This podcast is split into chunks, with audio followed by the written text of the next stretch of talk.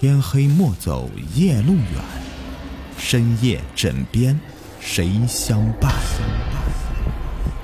欢迎收听《灵异鬼事》，本节目由喜马拉雅独家播出。你们好，我是雨田。今天故事的名字叫做《农村八大诡异事件》。第一件。我大姨家住在农村，他的小儿子也就是我的表哥，小时候常常和大姨一起去地里干活，大人劳作，他就在地边的树下玩。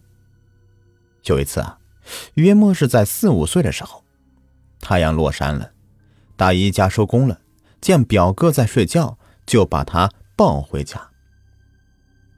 一路上啊，依旧是沉睡不醒。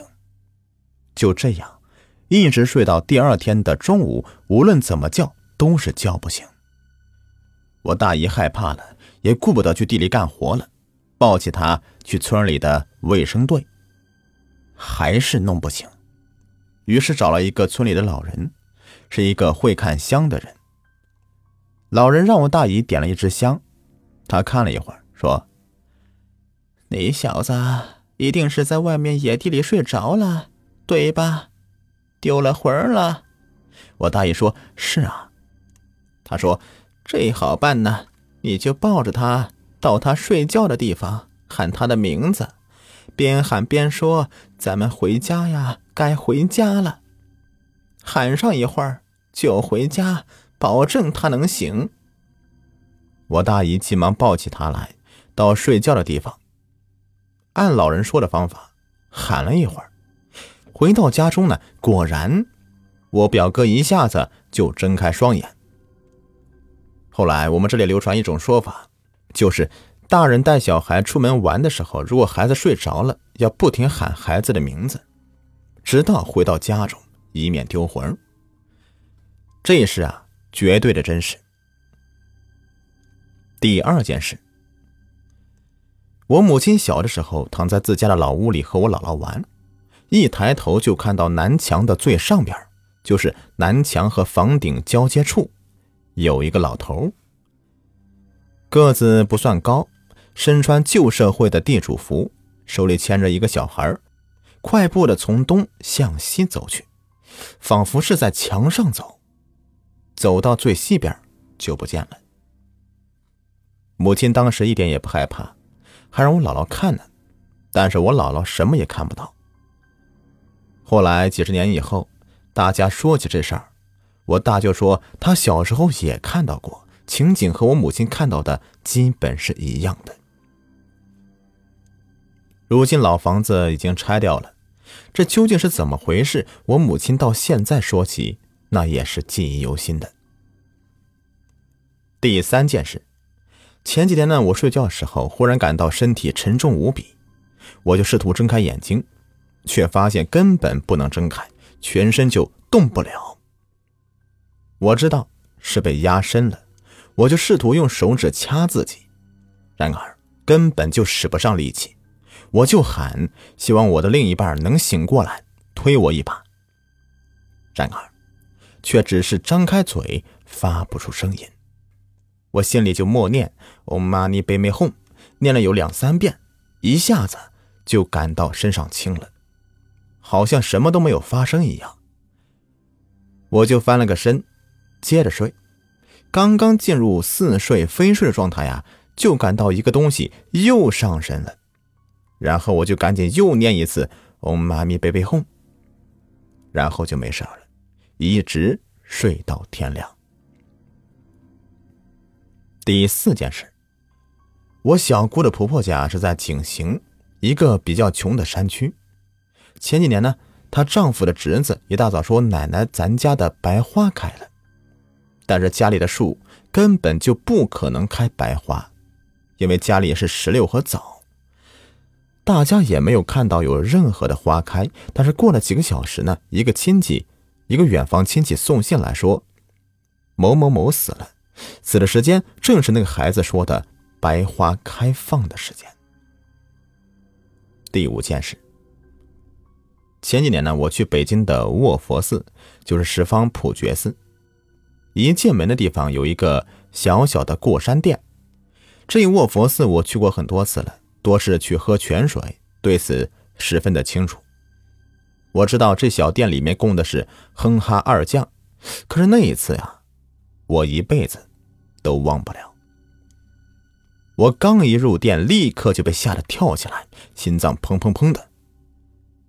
和我同去的人问我怎么了，我说不知道，我好像是看到什么很可怕的事物了，但是到底是什么，不知道。我壮着胆子再次进入。看到了，依旧是我非常熟悉的哼哈二将。刚才入店的恐怖感觉一点也没有了。有人说，可能是我刚入店的时候，哼哈二将真身恰好来到此处，吓到我了。我也不知道是怎么回事过去有七八年了，到现在想起来还和昨天一样呢。第六件事，在范潭村有一个这样一件事情。在解放前，有一个人在街上闲逛，突然走过来一个老头。老头拦住他说：“你快死了。”那人呢就十分生气，说：“你才快死了呢。”老头一点也不生气。不信的话，你回家量量，你家的炕是个棺材形状的，一头长是多少多少尺，一头窄是多少多少尺。我在这里等你。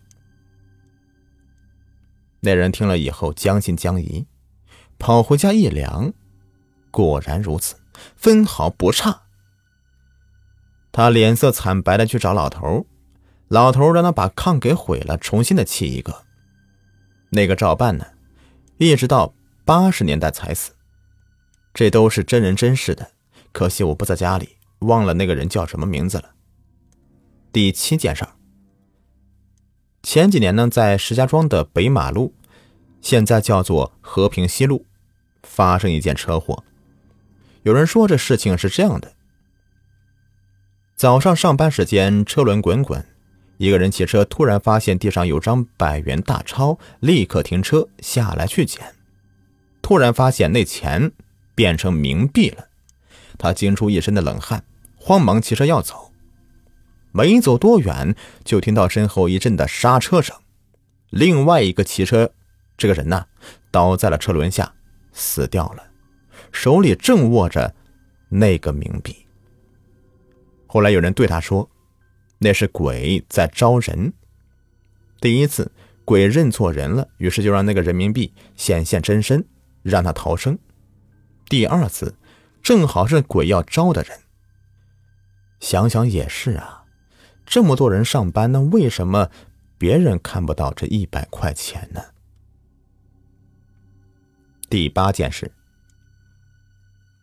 我爷爷文化大革命时候啊得癌症死了，他生病的时候，每天我父亲、我姑姑都去医院照顾送饭。去医院要经过一个大大的水坑，据说每年这个水坑啊都要淹死许多人。那时候。石家庄根本不像个城市，就是个大大的农村。有一次，我父亲在医院陪我爷爷，我姑姑负责从家送饭。那天是天下大雨，他走到水坑时，不由得就加快脚步，隐隐的感觉有人在后面跟着他。他越走越快，到医院以后，我爷爷发现他背后有两道血指印。我姑姑当时就晕了过去。好，以上就是八个故事，感谢各位的收听。喜欢的话，别忘了订阅、收藏和关注。下期再见，拜拜。